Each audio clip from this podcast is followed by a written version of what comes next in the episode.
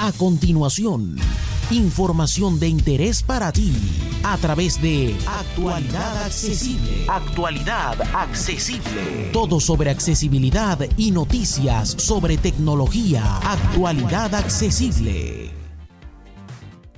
Hola, hola, hola, hola. Buenas tardes, buenos días, buenas noches. Depende de dónde nos escuches y a qué hora nos escuches. Esto es Actualidad Accesible News, tu revista semanal de actualidad elaborada por actualidadaccesible.com. Y vamos con las novedades que ha traído esta semana en cuanto a hardware. La primera tiene que ver con Apple que ya ha puesto a la venta su cargador MagSafe Duo. No es otra cosa que un cargador orientado a carga inalámbrica especialmente para los nuevos teléfonos de Apple, los iPhone 12 y iPhone 12 Pro, que cuentan con la tecnología MagSafe, que no es otra cosa que una serie de imanes que posicionan el cargador que es más pequeño de lo normal en la parte trasera del teléfono sin que se mueva y generan mucha más potencia de carga. Incluso llegan a cargar hasta 15 vatios con carga inalámbrica. Este cargador además permite cargar simultáneamente un Apple Watch. Es plegable, muy útil para viaje y es muy interesante, pero ojo, su precio en Europa será de 149 euros y no trae ni cargador. Que por cierto, si queréis que cargue a máxima velocidad tendréis que ponerle un cargador USB-C que como mínimo tenga una salida de 27 vatios. Porque si ponéis uno de menor capacidad, incluso el que traen algunos iPhone de 20 vatios, la carga se realizará a 10 vatios.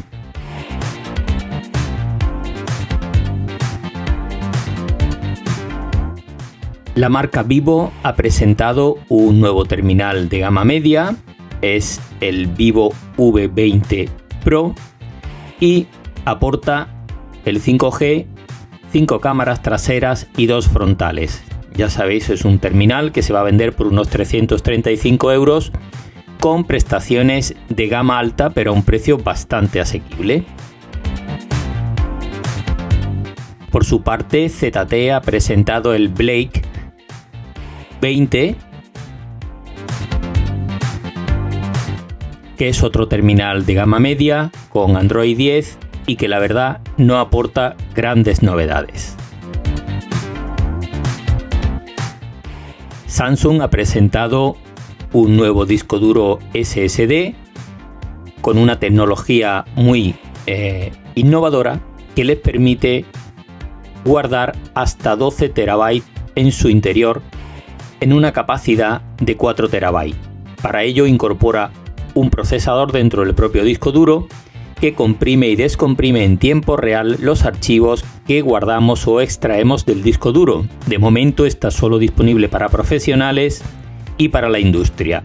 Veremos cuando llegue para los consumidores a qué precio y en qué momento. Vamos ahora con las novedades de software.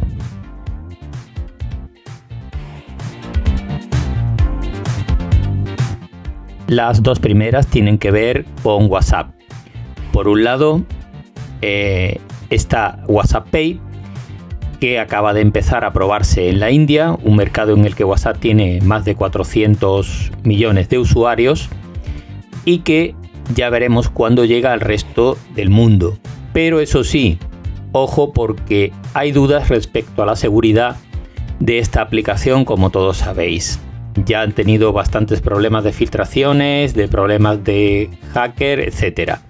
Así que habrá que pensarse muy mucho si damos nuestros datos bancarios para poder usar WhatsApp Pay, que es algo muy parecido a eh, las plataformas que nos permiten pagar entre personas, no en este caso a profesionales. Aquí en Europa o en España en concreto utilizamos Bizum como carácter general para este tipo de servicios.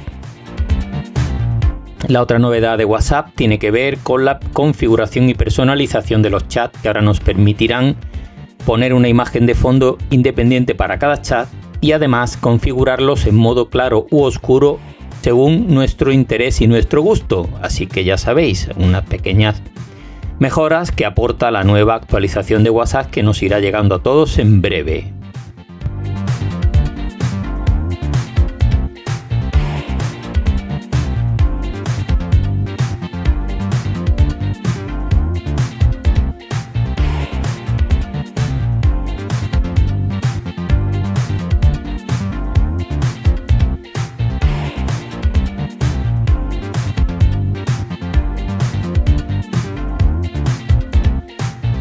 Vamos con otra noticia de alcance, en este caso para Europa. Y es que eh, el Parlamento Europeo ha aprobado el derecho a reparar, que no solo es que exista una garantía para nuestros productos, sino que los fabricantes primen la reparabilidad en lugar de la sustitución de equipos y algunas otras cuestiones más importantes que iremos viendo llegar. Ya sabéis que Europa en este sentido va por un camino diferente y quiere obligar a los fabricantes a que no haya que tirar tanta basura industrial, así que será una buena noticia para el medio ambiente.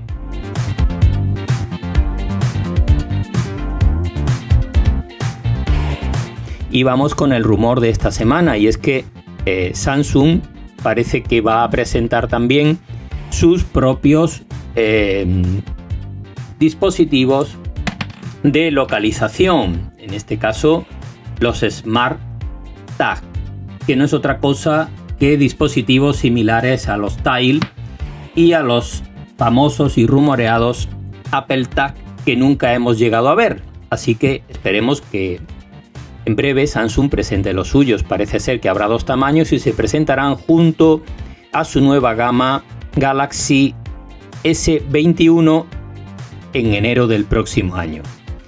Y nada más por esta semana. Ha sido un placer como siempre. Y muchas gracias a todas y todos por seguirnos. Ya sabéis que podéis ampliar la información en actualidadaccesible.com y también en nuestro canal de YouTube Actualidad Accesible. Un abrazo y hasta la próxima semana.